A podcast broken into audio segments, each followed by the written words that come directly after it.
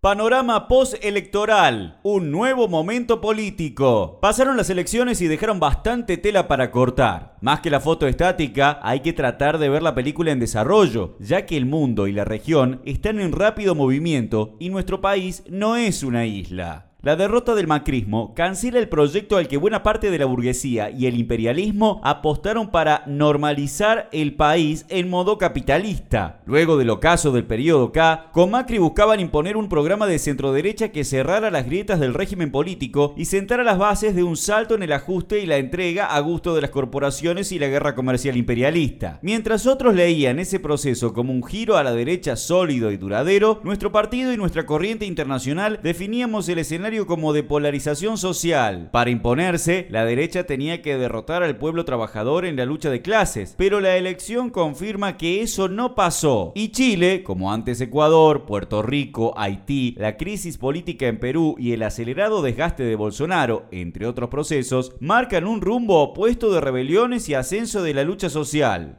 Cambiemos casi fue. La elección certificó lo que habían adelantado las PASO. La mayoría le bajó la persiana al macrismo. La que sufrió el golpe más duro fue Vidal, que hasta hace poco era la sucesora natural de ese proyecto y ahora termina fuera de pista. Pero luego de la crisis post-internas, el gobierno batalló y recuperó votos. Macri endureció la polarización y dirigió su perfil al ala dura antiperonista y perdió la presidencia, pero no desapareció. Ganó en la zona central del país, algunos municipios del conurbano bonaerense y la reta retuvo cómodo la cava. Desde allí, el macrismo intentará sostenerse como principal oposición y buscar una nueva oportunidad, pero su repunte no compensa la derrota general. La renuncia de Carrió y las disputas internas auguran que no será fácil sostener la unidad de Juntos por el Cambio. La causa de la derrota oficialista está en su plan económico y el rechazo popular que provocó. Por eso el resultado no solo es un golpe al macrismo, sino también una alerta para el propio AF,